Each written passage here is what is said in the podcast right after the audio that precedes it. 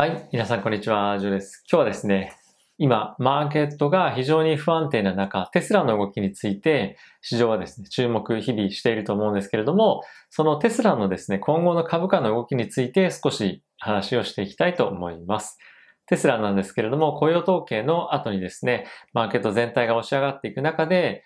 最終的にはマイナス約4%弱というところで下落をして終わっていました。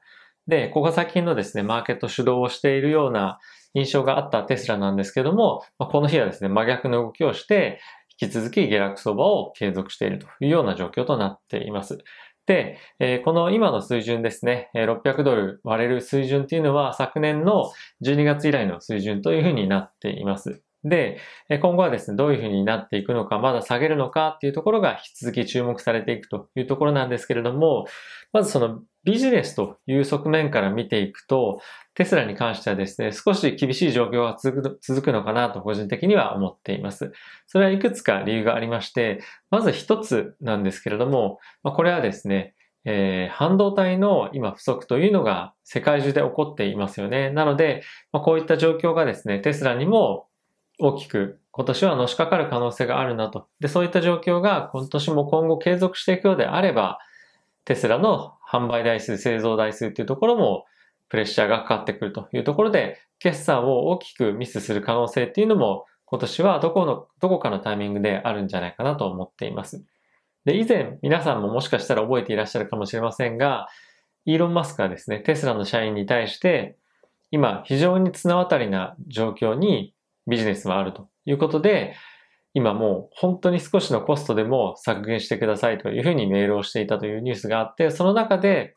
本当に何かあったら株価はもう暴落して大きく下げる可能性がありますよということをですね、社内向けの E メールで言っていたというのが記事になっていました。で、今後もしかするとそういった状況が来るのが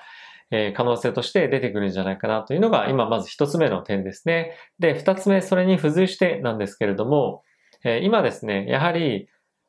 レアメタルですとか、えっ、と、コモディティの価格が今どんどんどんどん上がっていますと。で、そういったところがですね、コモディティの価格の上昇がテスラの決算に大きく響いてくる可能性っていうのもあるんじゃないかなと個人的には危惧しています。おそらくなんですけれども、先物とかですとか、あとはですね、販売契約とかっていうところを含めて、コモディティの価格上昇はですね、ある程度ヘッジをしている可能性もなきにしもあらずかなと思うんですが、まあ、コモディティを売る側の方としても、やはり今年はですね、コモディティ上昇するというところも頭の中にもあるとは思いますし、まあ、ある程度、えー、そのヘッジの、例えば100%全部売り上げをヘッジするんではなくて、ヘッジの部分と、あとは変動の部分っていうところを、まあ、二人の両者の間で合意して、販売契約っていうのを結んでいたりとかっていうのもあると思うんですけども、まあそういったところを考えてみても、コモディティの価格が今年上昇してくることで、テスラとしては、え何かしら業績に痛手を被る可能性っていうのはあるんじゃないかなと思っています。なので、製造っていうものが半導体不足によってそもそもできないにもかかわらず、あとコストが大きく上昇してしまう可能性というところを考えると、今年のどっかのタイミングでもしかするとテスラは決算を大きくミスする可能性っていうのも出てくるかもしれないなと。で、もちろん一部の投資家の方はですね、いやいや、テスラはそういった短期的な決算を見てるんじゃなくて、将来的な本当にビジネスの可能性っていうのを見てるんだよと。だから、大きく売られた時には買いのチャンスだし、今後も引き続き買いが入っていくんじゃないかっていう方も多分たくさんいると思います。ただし、今のマーケットっていうのは、いろんな銘柄見てもわかると思うんですけど、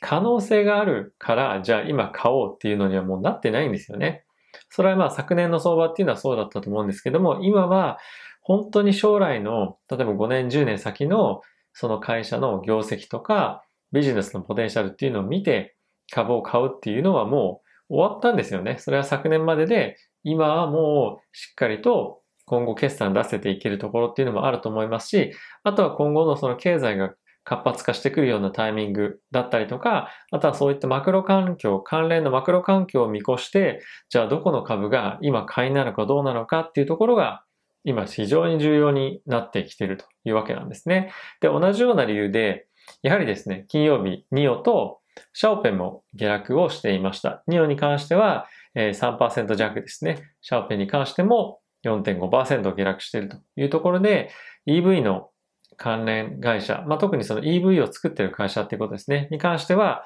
非常に厳しい状況っていうのが引き続き続く可能性っていうのはあるんじゃないかなと思っています。先日ですね、シャーペンとニオに関して少し株価危ないかもしれないですねっていう動画出したんですけども、やはり、ま、今の地合いっていうのもありますし、テスラも少しの間は厳しい状況が続くんじゃないかなと思っています。で、個人的にはなんですけれども、そろそろ潮目が変わって上昇していくタイミングの相場に来てるんじゃないかなと個人的には思っています。が、まだまあそれはちょっとわからないので少し様子を見ていきたいと思ってるんですけれども、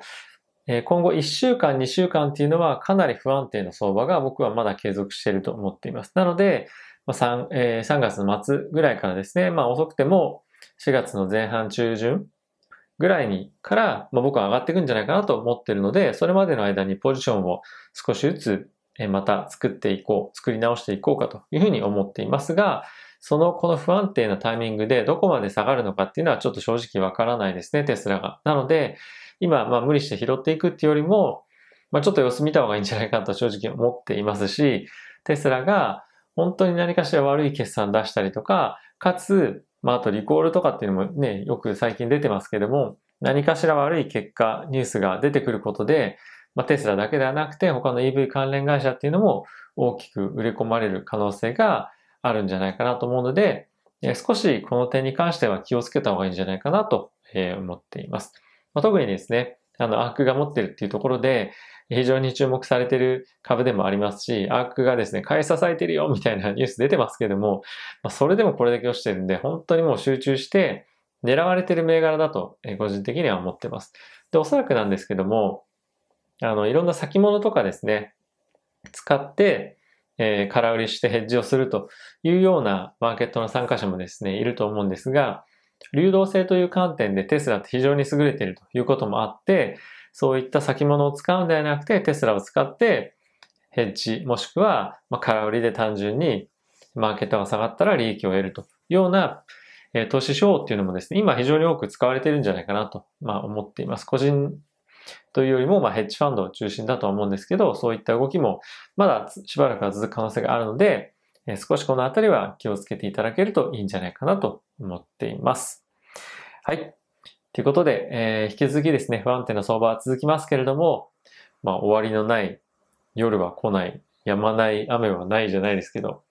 えー、まあ、今後来るだろう、えー、上昇相場をですね、期待して、それまでにできる準備ですとか、まあ、あとは現金をしっかり蓄えておくとか、まあ、あとポジション調整するとか、それぞれの人によって対処の仕方あると思いますけれども、えー、楽しみに毎日相場に向かっていけるように、えー、メンタルとあとはいろんな環境を整えて、えー、一緒に行きましょう。ということで、また次回の動画で、動画でお会いしましょう。さよなら。